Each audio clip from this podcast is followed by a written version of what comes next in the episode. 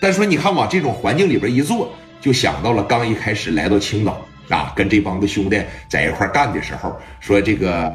呃，蒋元了，包括这个刘丰玉了，刚刚跟我的时候啊，我们就总来这种小馆子里边，说在这吃两口，喝两口呢。磊哥这万丈的雄心呢，当时是从未泯灭过。哎，又想到了之前，给磊哥吧整的也挺感慨。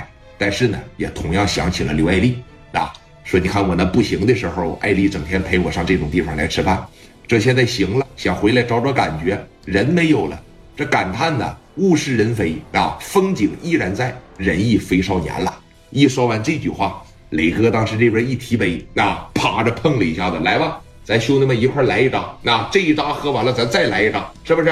那个老板呐，主食先别急着上啊，再调十个凉菜，然后那海蛎子了、蚬子了什么的，炒点啊，这个扇贝什么的来点啊，来一盘干煸蚕蛹，来来喝，啪的一碰杯。这一扎啤酒，磊哥当时这边就干了，那特别好，小气氛。李新涵当时看着我，聂磊今天晚上心情这么好，当时就说了，说这个 磊哥呀，啊，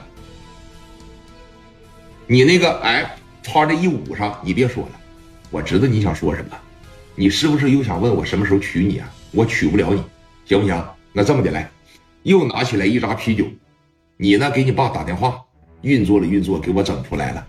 我心里边绝对是感激你，但是谈婚论嫁的事我认为咱俩有点为时过早啊。你刚才说什么？我说谈婚论嫁这个事儿对于咱俩来说还有点为时过早。那你这一个咱俩让我这心里边倒是挺得劲的。那行，那我就不急了啊，咱俩呢慢慢了解，是不是互相感动？有一点你就别躲着我就行，我有本事啊。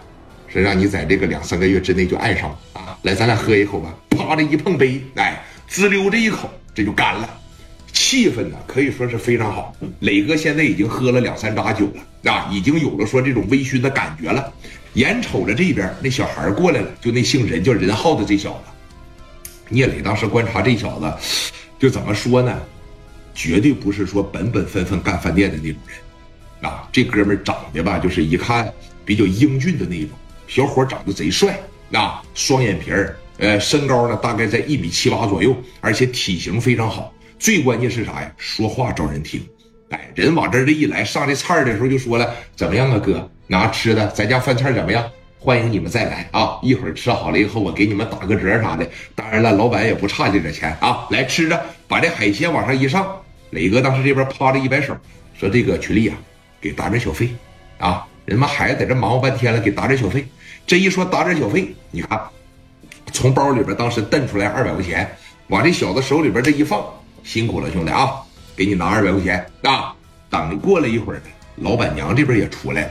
老板娘呢，这个体格并不是太好，有这个糖尿病啊，每天都得靠着吃药来维持生活。